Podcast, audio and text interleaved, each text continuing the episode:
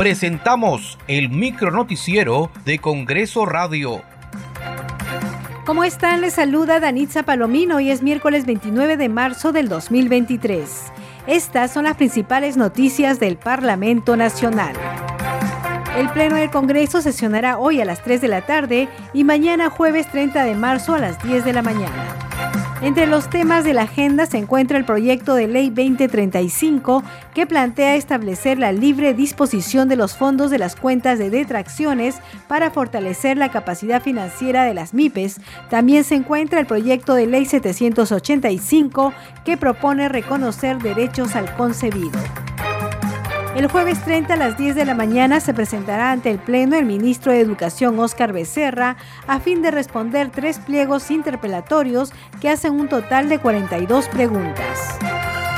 En la Comisión de Ciencia, Innovación y Tecnología se aprobó la propuesta de declarar de interés nacional y necesidad pública la creación de un parque industrial tecnoecológico en el departamento de Moquegua. Escuchemos al congresista Segundo Montalvo, presidente de esta comisión un predictamen de un parque, de un parque industrial, el Geo de Moquegua, de Moquegua, ¿no?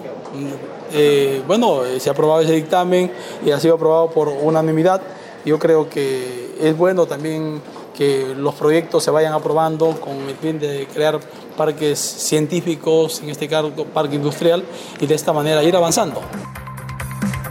La legisladora Flor Pablo señaló que la justicia tiene mecanismos para actuar con mayor rapidez y detener a los agresores de mujeres y menores de edad y que es necesario implementar los módulos de flagrancia a nivel nacional.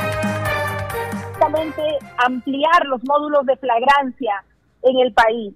Se inauguró el año pasado en Trujillo, se planteó hacer en Lima, pero no tenemos módulos de flagrancia. Ahorita hay un detenido que por la policía, el fiscal está también actuando porque ya hay eh, el estudio del médico legista ya de la menor, la justicia tiene mecanismos para funcionar más rápido, pero también, como bien nos señaló la presidenta del Poder Judicial en su momento, necesitan recursos para implementar estos módulos de flagrancia y poder actuar de manera rápida y detener a estos malos elementos para que no sigan haciendo daño a nuestras niñas, a las mujeres en nuestro país.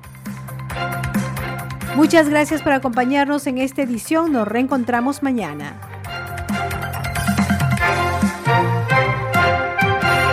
Hasta aquí el micro noticiero de Congreso Radio, una producción de la Oficina de Comunicaciones del Congreso de la República.